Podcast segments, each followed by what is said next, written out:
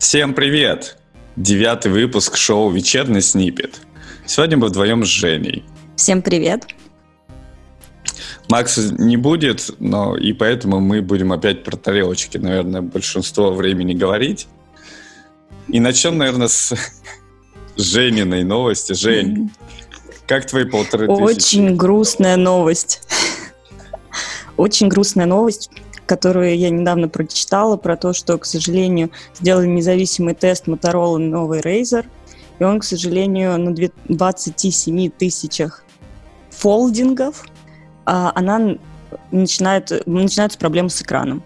Вот, то есть подсчитали, что, в принципе, такой Motorola после покупки хватит где-то на год, а дальше она уже начнутся гличи на экране.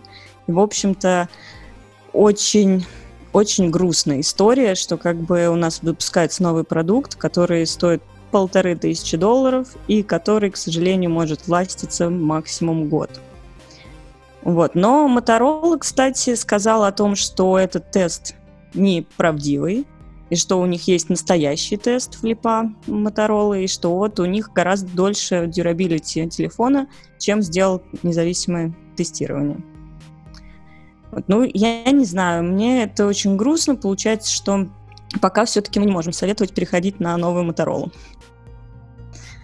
Да, и э, я же говорил, я же говорил, что все так и будет, а вы мне не верили с Максом.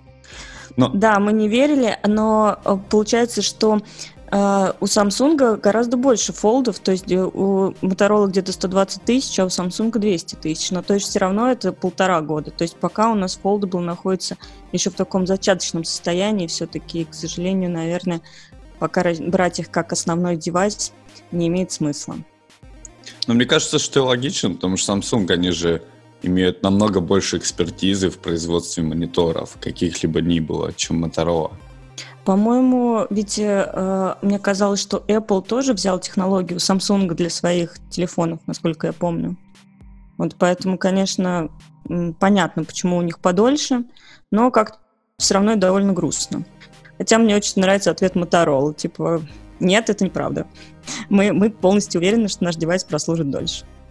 А, а знаешь, что я еще хочу обратить внимание на... То есть, а, насколько ты понимаешь, в расчете было взято, что человек в среднем открывает телефон, вот здесь написано от 80 до 150 раз в день. Ну, не открывает, смотрит на него. Я слышал похожие цифры, что в среднем около 100 раз в день. И у меня возникает такой вопрос, а на Razer же этом новом есть внешний экранчик. Ну, по-моему, там какая-то только очень небольшая сводная информация, и мне кажется, что, эм, наверное, этого недостаточно будет в среднем. Но я не знаю, сколько вот у тебя времени, есть же статистика в айфоне, сколько часов в день ты проводишь, смотря в телефон. Вот у тебя какая статистика? У меня скачет в зависимости от того, чем я занимаюсь, от э, 3 до 5 часов. У меня в среднем 6. Поэтому О. мне кажется, что у меня бы мог еще меньше продлиться телефон. Я, кстати, не знаю, как они ее считают, эту статистику. Мне иногда кажется, что она врет, потому что если бы я 6 часов в день проводила в телефоне, то я бы могла только сидеть в телефоне, спать и есть, мне кажется. Поэтому как-то как уж слишком перебор.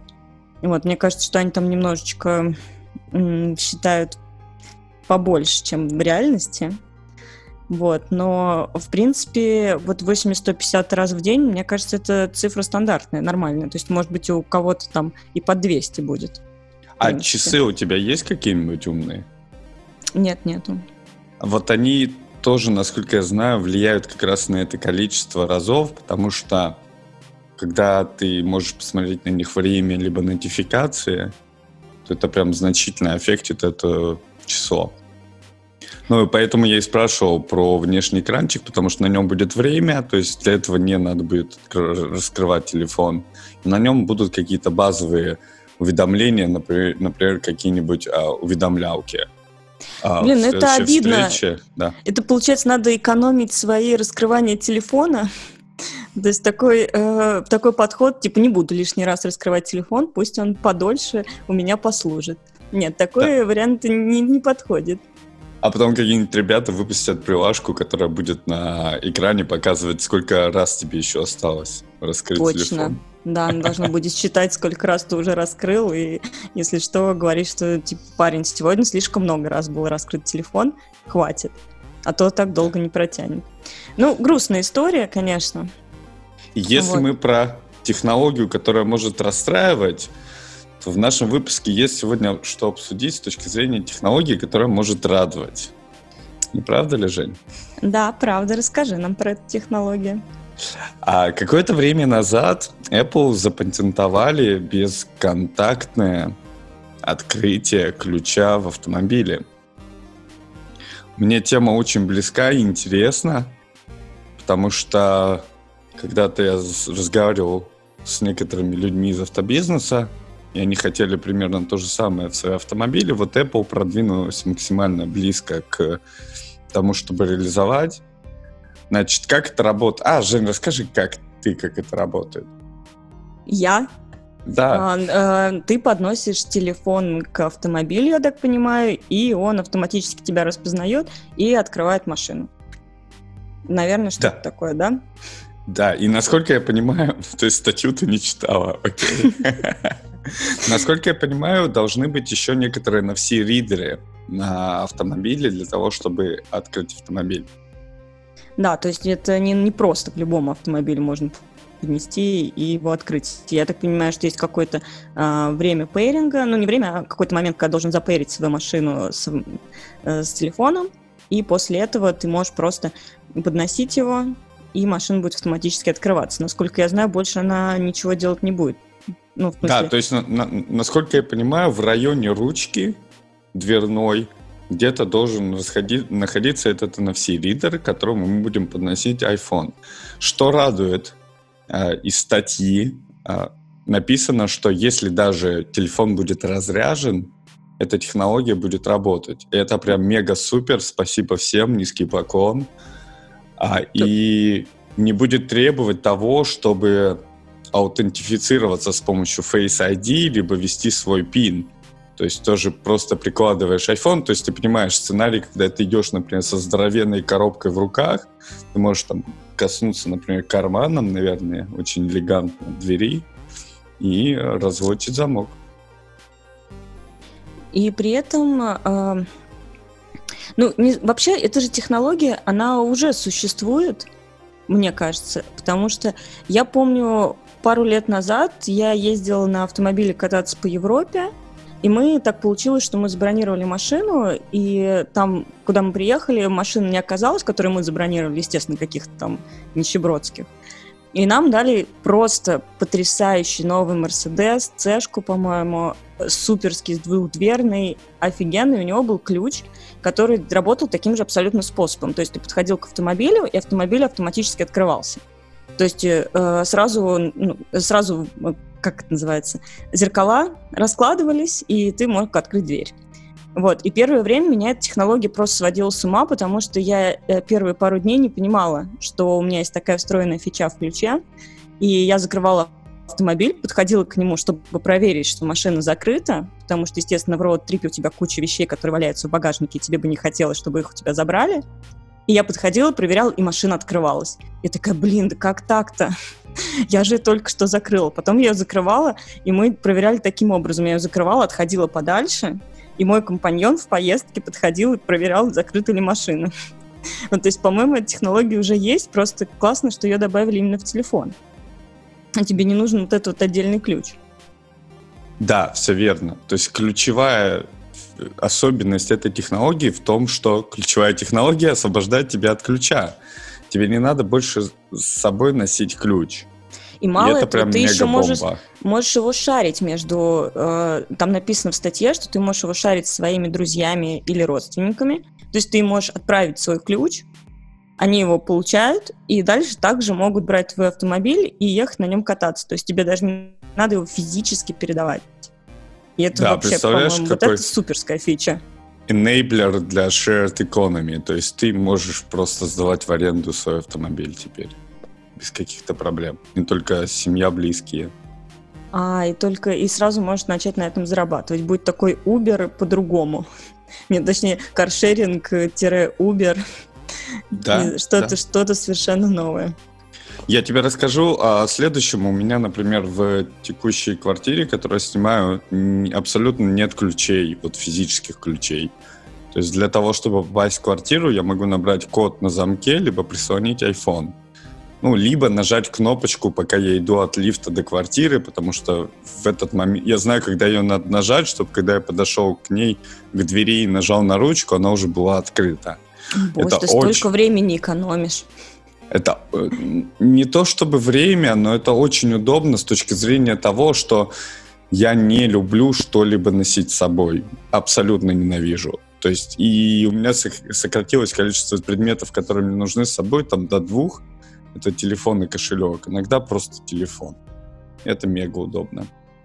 Нет, это правда, мне нравится, что в последнее время нужно все меньше и меньше носить э, разрозненных девайсов с собой. То есть э, кошелек, он тоже скорее выполняет такую функцию, туда что-то скинуть, но по сути карточкой мы не пользуемся, там только права, может быть, нужны и все, все остальное. Там какой-то кэш, но мне кажется, что мы все уходят от использования кэша, как только можно.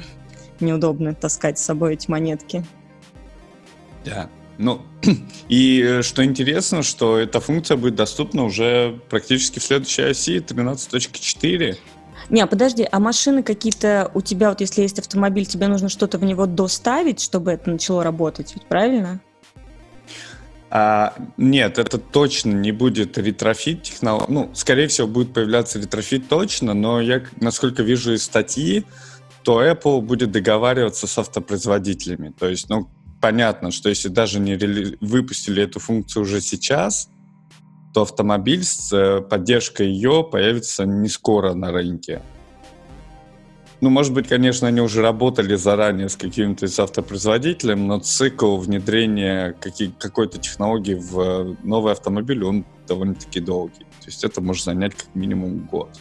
Ну да, но я думаю, что все-таки, наверное, появится какая-то возможность еще установить на предыдущие автомобили. Ну, это будет просто, просто классно. Да, да. Возможно так. Ну и все-таки я питаю надежду, что какие-то автопроизводители, они уже это а, поддерживают, им достаточно там что-то включить в себя, какое-то обновление накатить. Да. Я думаю, что эту Про тему мы тоже достаточно. Новости, да. Да, покрыли. Пойдем к следующей радостной новости. Пойдем. Твой любимый Инстаграм, Жень. И мой тоже, кстати. Да, слушайте, интересная новость. В Инстаграме теперь следят, э, точнее, они запустили какой-то, наверное, искусственный интеллект, который следит за твоей активностью в Инстаграме, и теперь, если ты нажмешь кнопку following, там появляется новый кусочек, где написано users you are least interacted with. Uh, то есть пользователи, с которым ты которыми ты меньше всего общался, не знаю, за все время или, наверное, с момента, когда они начали собирать эту статистику, информацию. Вот, я думаю, наверное, она была, на ней уже как бы какой-то обучились. И теперь можно, в принципе, если захочется почистить свой Инстаграм от того, кого ты фолловишь, но кто тебе надоел явно, то есть, а там это определяется как люди, которых стори ты меньше всего лайк лайкаешь, ну или присылаешь какую-то эмоцию на стори, и те, которые фотографии ты лайкаешь меньше всего. Вот, я, честно, пробовала эту фичу, она уже доступна, но пока она работает очень странно, потому что в основном она мне предложила 50 аккаунтов э, людей известных, которых я фолловлю, Естественно, я им особо ну, не ставлю ни лайки, ни, а, еще что-то, просто просматриваю иногда их ленту. Там, например, там, моя любимая Дженнифер Лопес. Вот, э, я же не буду лайкать все ее видео, у нее так уже 3 миллиона человек полайкало, мне это не очень интересно. Поэтому из тех 50, что я посмотрела, пока мне предложил только такие аккаунты, и, честно говоря, почистить мне мою ленту таким образом совсем не удалось. Но мне кажется, что это задает интересный тренд Инстаграма, как они пытаются дальше развиваться, потому что сейчас, ну, то есть Инстаграм уже такое приложение не для, в общем-то, не для cool kids. То есть это приложение, которым пользуются там мама, папа, твоя семья, и они, видимо, хотят сделать его более, ну, таким более каким-то семейным, что ли, я даже не знаю, как это объяснить. Потому что вот это у них приложение, кстати, про которое мы разговаривали, про месседжинг от Инстаграма, вот этот Threads, который они выпустили, Там я тоже его скачала, попробовала. Смысл в том, что ты выбираешь несколько аккаунтов, которые тебе наиболее близки, и ты с ними можешь как бы в директе общаться в Threads. И теперь любые нотификации, которые приходят э, от них, они приходят тебе не в основное приложение, хотя ты тоже можешь там их посмотреть, но тебе они в основном приходят как бы с Threads. То есть они пытаются перевести модели Инстаграма на что-то ну, что-то другое, не просто сервис для выкладывания фоточек и, и взаимного лайкания, а что-то, как я не знаю, как какой-то фотоальбом семейный, семейные э, оповещения, не знаю, что-то другое. Ну, и плюс они убрали количество лайков, сколько на... Э, то есть они, как бы, они пытаются полностью поменять подход, мне кажется. Ты что думаешь на эту тему? Так, уточнение, Жень. Количество лайков они точно убрали? А, да, но у меня сейчас я у чужих людей не вижу, сколько человек полайкал их фотографии. То есть я вижу, типа, э, только что я полайкал, например, полайкали какие-то мои знакомые, и общее число я не вижу. Видимо, от страны к стране варьируется. Я слышал, что они запустили этот эксперимент где-то с полгода назад. Наверное, может, даже больше. Подожди, а у тебя еще странно. все еще видно количество да? лайков на постах? Да. Ничего себе. Нет, я слышала, что они делают такой бета-тестинг, в общем-то, такое бета-тестирование, но я думала, что они его уже сильно раскатили. То есть, э, э, ну, Инстаграм известен тем, что он раскатывает свои изменения поочередно. В принципе, мне кажется, сейчас так практически все крупные сервисы работают. Но я думала, что сейчас это уже действительно, этой фиче уже полгода, и я думала, что она уже повсеместно присутствует. Очень странно, что у тебя ее, например, нет. У меня я уже не вижу, например, сколько лайков на, на разных постах. Да, смотри, э, я согласен, вижу такой же тренд у Инстаграма, что он превращается в какую-то такую э, больше социалочку для друзей, чем в глянцевый журнал, коим я его использовал. Но э, хочу напомнить, что была такая социалка Path. Она Ой, просуществовала. Точно просуществовала какое-то довольно продолжительное время, лет пять, наверное, и вот тоже, наверное, с год или больше, или меньше, не помню, она закрылась, потому что не была востребована среди, достаточно среди своей аудитории и не зарабатывала денег. Хотя она была классная, по дизайну была классная, мне нравилось, и, и сделано было интересно, мне прям она заходила, но у меня там сидело два с половиной человека моих знакомых, кто что-то из них постила половина. Да, мне тоже эстетика приложения ужасно нравилась, и именно поэтому я какое-то время и пользовался, но потом он как-то, да, загнулся под натиском других социальных сетей. А я, кстати, тоже э, зашел проверить, с кем я меньше всего взаимодействую, например, там Бэнкси. То есть я не хочу его отфоловить, ну, пускай как бы висит. Я тоже не да, хочу отфоловить Дженнифер Лопес. Да, да, да. Какая глупость. Но мне нравится именно вот эта осознанность, то есть то, что э, они хотят как-то тебе сказать, типа, чувак, у тебя очень много подписчиков, давай ты выберешь те, которые тебе интересны, а другие просто уберешь. Ну, потому что смысла да. же нет, мы все равно количество лайков никому не показываем. И как бы хватит так долго сидеть в Инстаграме, у меня, например, стоит этот ограничитель на количество времени, сколько я могу просидеть. И мне кажется, это очень интересно, что Инстаграм такую фишку запустил, потому что обычно все-таки, мы как мы обсуждали до этого, и почему тебя удивил приложение для месседжинга от Инстаграма, ты говорил, что основная задача приложения как можно дольше удержать человека внутри этого приложения. Вот, они, видишь, они вынесли месседжинг отдельно, то есть как бы разделили, что ты можешь общаться с какими-то людьми, не заходя в Инстаграм и не отвлекаясь на основную ленту. И плюс у них есть эта фича «ограничить мое время», и, ну, там можно ограничить время, в принципе, любого приложения, но вот у меня сейчас поставлено час в день, чтобы не больше сидеть в Инстаграме. И, честно, я эм, каждые пару дней дохожу до этого чертова лимита, что меня иногда просто удивляет. Типа, что я серьезно сегодня час сидела в Инстаграме. Это ужасно. Вот. Но, к сожалению, я не настолько радикальна, и пароль, который я установила для того, чтобы продолжить сидение в Инстаграме, я его знаю. Вот, и поэтому иногда я пересиживаю. Но вот у меня друзья сделали так, что они попросили кого-то установить пароль себе на Инстаграм, А, и если у них время заканчивается, собственно, ну, как бы все. На сегодня закончили. Но просто... Я, то, я, к слову, тоже пытался пользоваться этой функцией. Я поставил ее на Инстаграм, через какое-то время выключил, поставил на Facebook, тоже через какое-то время выключил. С Инстаграмом было все лаконично, то есть я подумал, зачем мне эта фича, то есть если я, наверное, лучше сам буду контролировать это время и действительно снизил кардинально свое присутствие там. Для начала я сделал офлоад приложения, то есть я оставил иконку у себя на экране, но сделал офлоад, чтобы когда ты тыкаешь, оно начинало загружаться, и у тебя было время, чтобы это отменить и разрушить Подумать, свою действительно привычку. мне надо да. туда заходить. То есть, да, и я действительно разрушил за несколько недель так свою привычку туда постоянно заходить. Сейчас захожу сильно меньше. А с Фейсбуком была другая проблема. Я поставил себе 15 минут в день. И очень много приложений, где я залогинен через Facebook, они почему-то тоже считались э, за мою активность в, в Фейсбуке. Не знаю, как это происходило и веб-сайт, по-моему, тоже какие-то. Ну, в общем, эти 15 минут вынимались намного быстрее, чем я того ожидал. Поэтому я тоже это отключил, сейчас не пользуюсь этим ограничением. Хотя уверен, что оно очень полезно там большому количеству людей. Вообще, мне интересно, что будет дальше из этих приложений социальных, потому что, в принципе, Facebook уже уехал в такой рабочий, мне кажется, workspace, то есть я, а, мне кажется, там люди выкладывают в основном что-то, чтобы там по работе с кем-то общаются по работе, там, не знаю, Инстаграм тоже, в принципе, сейчас такой семейный сервис. Snapchat, ну, у нас ну, в России не очень популярный. Вот хотя как и э, объясняли, почему Snapchat стал таким популярным приложением, спрашивали у тинейджеров. И они сказали, что это то приложение, где нет моих родителей.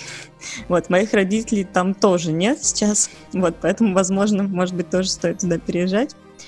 А, и, ну, ТикТок, понятно, сейчас рулит вообще всем. Но в ТикТок тоже все уехали, звезды опять уехали, опять все, э, все люди взрослые туда уехали. И мне кажется, что дальше должно быть вспылиться что-то еще, что-то новое. А знаешь, из интересного вопрос Snapchat, я абсолютно не понимаю, как люди пользуются этим приложением. То есть та навигация, которая существует в Snapchat, я, я, ну, у меня стоит, наверное, лет пять точно. Я каждый раз, когда туда захожу, я это делаю не часто, не регулярно, не каждый день и даже не каждую неделю, но тем не менее. Каждый раз я теряюсь просто в этом приложении, я не понимаю, что там происходит. Как я тоже. с этим? И у То меня такая же такой? проблема, да. И еще я туда захожу честно. Вот когда появляется какой-нибудь новый бомбический фильтр, и все его выкладывают, ну просто ну невозможно туда не зайти, не попробовать его на себе, там, который был фильтр, который превращает тебя там из женщины в мужчину, из мужчины в женщину, э, фильтр, который делает из тебя маленького ребенка. Это просто необходимо было посмотреть, и ты заходишь, и даже эта простая функция у меня каждый раз вызывает вопросы, типа, как ее сделать потому что там все супер не, непонятно. И потом я хотела, э, меня что удивило, куча людей выкладывали эти э, фотки и видео в Инстаграм. Мне потребовалось реально полчаса, чтобы сохранить оттуда видео, вытянуть и добавить его в Инстаграм. Очень сложная навигация, вообще безумная, и я не понимаю, как до сих пор они ничего не поменяли, чтобы это было просто удобно для конечного пользователя. Это странно. И оно при этом существует, и им пользуются, особенно, по-моему, в Штатах супер популярное. Это до сих пор меня удивляет. Но мне кажется, что, э, смотри, ситуация какая? Инстаграм почему стал популярным? Стали всех телефоны с нормальной камерой, все стали тут же фоткать и выкладывать активно свои фотки. Ну и плюс они сделали первые фильтры. А потом, значит, тут же доехал э, ТикТок сейчас, мне кажется, супер популярный, потому что теперь все снимают видео, потому что это стало супер просто, и все хотят, э, значит, как можно больше видео. У них качество улучшилось, и вот они, значит, сделали вот эту платформу. Дальше будет, наверное, что-то еще, пока не очень понятно, какое-нибудь э, VR-приложение, что-то такое должно быть. Ну, про видео, про, про видео, опять же, вспомним Vine. Он почему-то же тоже mm-hmm. не полетел хотя в него там вкладывали достаточно на раскрутки и прочее, прочее. Ну, то есть э, эти вещи, они сложно предсказуемые. как, когда и что случится. И мне нравятся те тренды, которые ты находишь и видишь, но уверен, что жизнь, она сильно сложнее, и тренды, э, которые мы пытаемся следить, они сильно сложнее, чтобы понять, какой именно из форматов контента стрельнет сейчас. Потому что те же истории, насколько я знаю, Инстаграм просто скопировал Снапчата. Да, но довольно успешно, кстати, это сделал. Да, и вот. разнес по всем своим платформам, по WhatsApp. Да. И, кстати, к слову, я редко пользуюсь WhatsApp, всегда плююсь и ругаюсь, когда приходится это делать, но тем не менее в бета-версии для iOS появилась Dark Theme. То есть скоро, наверное, раскатают на всех. В WhatsApp появилась Dark тема? Только в бета-версии, да. Скоро, наверное, раскатают на всех, я буду меньше плеваться на него. Но интересно, что, например, в Инстаграме есть, вот у меня Dark тема стоит, и мне кажется, она до сих пор как-то сыровата. Вот временами не очень приятно пользоваться. Особенно mm. если люди выкладывают свои фотографии в белых рамочках, то это становится совсем как-то неприятно. Кстати, обрати внимание, я вот думал на эту тему. То есть я помню темные темы, там это был, ну, даже просто терминал Потом все мои ID я всегда настраивал темную тему. Я абсолютно не понимал людей, которые сидели в белой теме в ID. То есть вы постоянно сидите за компьютером, особенно в темное время суток, если происходит, то у вас нагрузка феноменальная на глаза. Ну, а... это странно, потому что я тоже не понимаю, но у меня, например, много коллег, которые э, прям 50 на 50 кто сидит в темной и в светлой теме. Прям вот реально, и мне до сих пор странно, когда я вижу кого-то, прям кому-то подходишь, например, ему нужно что-то показать э, в студии, и там стоит светлая тема, и я реально уже теряюсь. То есть мне сложно там навигировать. Руки, ру, руки опускаются, ну о чем я с тобой вообще буду разговаривать? Да, вот именно. Но у них и у них обратное происходит. Они когда к тебе садятся, такие, так, что, что здесь? Вот, поэтому, э, не знаю, но как бы не сто процентов она превалирует, то есть все равно есть такие. Но я про другое, я, я, я про то, что вот как э, все-таки гики, они альфа адоптеры всего, что происходит. То есть через какой-то значительный промежуток времени только дарк темы они стали мейнстримом. До этого это была штука только для гиков. Все гик-инструменты умели такое делать. Ни один консюмерский э, тул или приложение не умели такого делать. Да, кстати, интересно, это правда. Но, с другой стороны, понятно, почему рассчитано на тех людей, которые больше всего времени проводят за компом. Как бы разработчики, понятно, проводят там, например, колоссальное количество времени смотря монитор, поэтому они каждый раз... Ну, мне, например, просто нравится, потому что э, адоптить новые темы, потому что сидишь каждый день, и тебе хочется какого-то чего-то новенького. Взял себе там сразу раз темную темку скачал, интересно. Потом взял там себе вот этот новый шрифт, поставил JetBrains, Вимона, и сидишь и радуешься, думаешь, блин, прикольно. Что-то новое. Да. Я думаю, давай с тобой выключим диванных аналитиков. Давай. И пойдем, пойдем еще расскажем. Темке. Да. Но там, правда, тоже такая тема. Мы же про AirPods сейчас будем говорить. Да, но тема очень клевая. Ну, то есть, потому что я иногда об этом задумываюсь. И это то же самое, я, знаешь, сравню с солнечными очками. Еще, пока наши слушатели не знают, о чем мы, но тем не менее. Так, ну расскажи, о чем мы будем говорить. Да, я начну как раз-таки солнечных очков.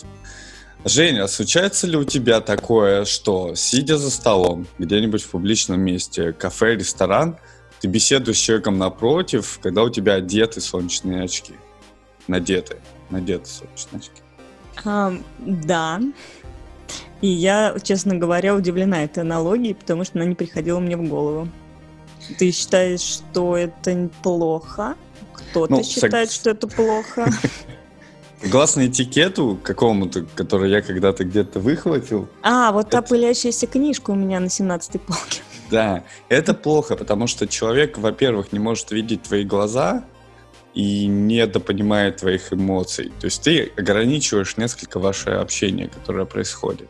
Дистанцируюсь, так сказать. Да, конечно. Ну, и опять же, просто ограничиваешь. То есть ты не отдаешься этому общению целиком, как и человек напротив, потому что вот между вами естественный ограничитель в виде твоих огромных солнечных очков, которые прячут твои глаза. Вот. И э, компания Apple... Да, комп... Нормальные компания... очки.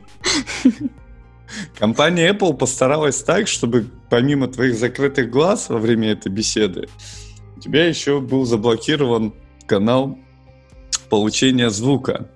Они сделали AirPods. То есть ты можешь вести теперь разговор с людьми напротив тебя не только в очках, но еще и в AirPods.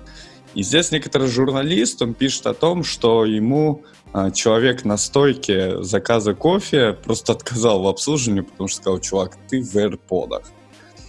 И давай, Жень, порассуждаем, ты на чьей стороне здесь?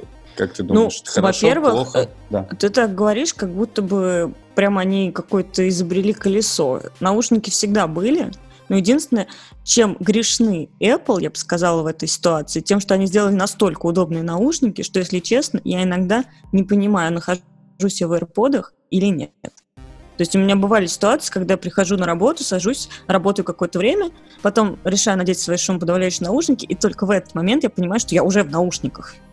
Поэтому а, иногда, мне кажется, и вот то, что этот бариста отказался обслуживать парня из-за того, что у него были AirPods, это просто бред. Полнейший. Но Потому- смотри, я, я, я как вижу эту ситуацию, то, что когда наушники были проводные, их было проще снять. Да, ну, то есть согласна. ты мог дергнуть за этот шнурочек, например, или просто их снять, ты знал, что ты их куда-нибудь можешь повесить, они никуда не упадут. С AirPod'ами это становится прям приключением. Все это сделать, тем более, если ты стоишь за кофе, наверняка у тебя в руках какая-нибудь сумка, рюкзак, все что угодно, и это довольно-таки сложно сделать. Две сумки, как у меня обычно. А, да, и я просто не очень понимаю, в чем вообще, в чем такая большая проблема. Если э, как бы, возможно, может быть, в новых AirPods, которые с шумоподавлением, действительно плохо слышно э, что-то, что тебе могут сказать, но, с другой стороны, в принципе, по-моему, когда ты, например, заказываешь кофе, ты можешь по жестам понять, что тебе, что от тебя требуется. Как бы примерный паттерн вашего разговора, он э, довольно-таки стандартный. Да, но э, давай, если мы про вот, опять же, этот техноэтикет, назовем его так, знаешь, бывают такие встречи, когда люди просят тебя положить телефон на стол и не брать его. У тебя случалось такое когда-нибудь в жизни? Да, случалось. Вот с этим я согласна. Потому что мы настолько становимся рабами вот гаджетов, которые нас окружают, что порой действительно надо принимать такие очень жесткие меры. И я думаю, что со стороны бариста это был хороший осознанный шаг, но его реализация несколько страдает, потому что, ну, отказал он этому дядьке в обслуживании, придет другой с этими же реподами, ему придется опять ему объяснять все по новой. Ну, то есть, Он такой, я всех научу. Всех дядек с AirPod'ами научу, я всем покажу, как надо и какой правильный этикет. Да, ну то есть он бы мог, например, хотя бы стикер на входную дверь повесить, не обслуживаются люди в AirPods. Собаки, коты и, люди в AirPod'ах. Ну то есть э, моя ключевая посылка такая, разговаривать с другими людьми, когда у тебя вставлены наушники, я считаю не, не круто. Вот. Я, я их снимаю, когда разговариваю с людьми. Ну, то есть, мне кажется, все равно, то есть, можно же быть как бы asshole, даже если ты снял наушники. Мне кажется, что как бы тут нужно э, очень сильно варьировать. Да, возможно, стоит, ну, стоит их и снять, но я, честно, часто делаю заказ с кофе, стоя в наушниках, а даже иногда продолжаю слушать музыку. Возможно, вот сейчас, я думаю, может быть, действительно это неуважительно, но, с другой стороны, это это, понимаешь, это классно, потому что для нас, э, интровертов, это прекрасная возможность минимизировать свое общение. Я часто, когда сажусь в такси, например, если мне попадается очень разговорчивый таксист, который сразу понятно, что он разговорчивый, потому что садишься и такой, здравствуйте, хороший день, вот козел, да, говорит мне тут что-то. А, Вот, я не хочу его слушать, я такая э, надеваю наушники, как будто бы я слушаю что-то другое, хотя даже могу ничего не слушать. Вот, Кстати, честно. для, Да. для, для этого опыта мне недавно, когда я был в Москве, водитель такси сказал, типа, чувак, ты знаешь, извини, что я так далеко стоял, но я не мог позвонить тебе, потому что в твоем профиле ты, запрети... ты поставил, что я не хочу, чтобы мне никто не звонил. И я такой, вау, как клево, что Яндекс сделал эту фичу. Объясню почему. Потому что таксисты, они обладают удивительной способностью звонить тебе в тот момент, когда ты завязываешь шнурки. Ну или вообще не, не готов взять трубку. Да, это правда. Ну, там вообще, по-моему, есть функция, типа, хочу quiet таксиста, но, правда, мне кажется, они не всегда за ней следят. Но вот. я полез в приложение и стал разбираться, чем же еще они клевые. И они действительно клевые по сравнению с другими сервисами. Я не встречал такой фичи. В Яндекс Такси ты можешь расшарить свое местоположение. Слушай, стоп, в Uber ты тоже можешь расшарить положение. Да? Да, я, я не помню такое. Окей, Просто надо э, у меня э, очень, как его, э, очень переживающая за меня старшая сестра, которая, если от нее уезжаю поздно, она меня всегда просит расшарить не, не, не, положение. Нет, ты, ты, ты, ты не поняла, о чем я говорю. Ты можешь водителю пошарить свое место. А, ты имеешь в виду пошарить, типа, где ты находишься? Да, да, окей, да, да я не поняла, о чем ты. Я думала, что ты можешь пошарить, типа, свой маршрут, как ты едешь. Это, это, это все, сейчас все научились делать, это мега удобно и круто, согласен. Но вот пошарить водителю я встречал только в Яндексе. Ну, э, это, Яндекс молодцы, они, конечно, много чего скопировали, но добавили какую-то свою, свою хоро, свои хорошие вещи. Так. Если мы говорим про сервисы, которыми мы пользуемся, давай еще парочку раскопаем и давай. обсудим их. Я нашел новость, я не пользуюсь Google Photos, наверняка наши слушатели пользуются Google Photos. И появилась, э, появился сервис, понятно, что он, наверное, для Западной Европы и Северной Америки, но тем не менее. Раз в месяц Google автоматически будет э, выбирать лучшие ваши фоточки, видимо, с помощью искусственного интеллекта, опять-таки. Конечно. И за каких-то 8 долларов в месяц присылать вам на почту распечатанные. Жень, когда последний раз ты держал в руках распечатанные фоточки? Уф, э, ну, у меня есть, честно, три рамочки. Э, в них есть три фотки. Они стоят у меня дома, и мне их печатала, опять же, моя сестра. А вот больше, сама я вообще не пользуюсь этими сервисами. Очень давно я что-то печатала, просто миллион лет назад. И, но есть же такие, э, как это, люди, которых ты приходишь домой, и они тебе говорят, хочешь, я покажу тебе альбом? И начинают реально показывать альбом с распечатанными фотографиями, там, типа, годовой давности, которые действительно э, выбирают, занимаются этим, и потом делают альбомы, например, «Мы на море», и потом тебе показывают. Мне кажется, для них это будет вообще киллер фича. Представляешь, как здорово, можно каждый месяц менять фотографии у себя в рамочках. Потому что те, что у меня сейчас стоят, это что-то из 83-го. Э, ну, Жень, согласись, в данном случае мы с тобой, помимо всего прочего, мы очень большие оптимисты. Потому что это же бэкап, хороший, понятный бэкап твоих фотографий, помимо опыта их просмотра, правильно? А, возможно. И такой, причем, практически неубиваемый, то есть сложно теряемый, вот это вот все. Да, да, да. Слушай, ну это depends. Если ты действительно с ними что-то делаешь. Другой вопрос, если они у тебя просто лежат на полке, это вообще бесполезная штука, которая только собирает пыль, что в основном в моем случае. Старые альбомы окей, которые там, где я маленькая лежу где-нибудь в кроватке, тогда просто не было другой возможности. Вот. А сейчас, мне кажется, что даже когда я просто приезжаю откуда-то с отдыха, и, например, кому-то хочу показать свои фотографии, я их просто шарю сразу на экран, и потом э, у людей есть потрясающая возможность посмотреть полтора миллиона моих фото фотографий, не сильно отличающихся друг от друга, там везде я. Вот, красивая. Но я имею в виду, что я не, ну, бы, и я к ним редко возвращаюсь. То есть сделал фотографии, выложил что-то. Мне, например, как альбом я использую, по сути, Инстаграм. Если хочу что-то посмотреть назад, вернуться, как у меня, как я отдыхал два года назад, то, скорее всего, я залезу в Инстаграм. Да, но мне знаешь, что понравилось? Мне понравилось, что плавный переход. То есть сначала был линейный список фоточек.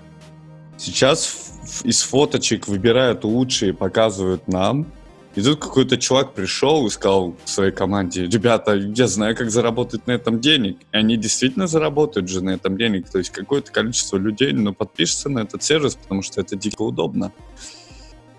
Но сейчас уже вроде они же запустили триалку в Штатах, и кто-то, наверное, уже получает свои фотографии. То есть ты понимаешь, AI, он просто своим наличием заенеблил бизнес поверх вот линейного списка фоток. Мне вообще интересно, как он выбирает самые интересные 10 фотографий. То есть э, просто какая была обучающая выборка у этого искусственного интеллекта. То есть ему Подожди. подсунули каких-то фоток. Э, Но у тебя которые... же в, в iPhone есть э, memories, которые вылазят время от времени. Да, они, кстати, довольно... Ты обращала внимание, задумывалась, как они работают? Ты что я нашел там? А, как правило, выбираются фотки, например, с ландскейпом. То есть, когда есть какая-то красивая поверхность, то они попадают туда.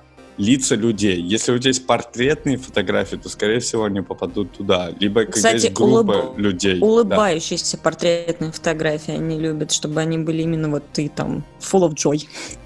Да. Ну, то есть, ну, логика, как это делать, она до, достаточно детерминирована.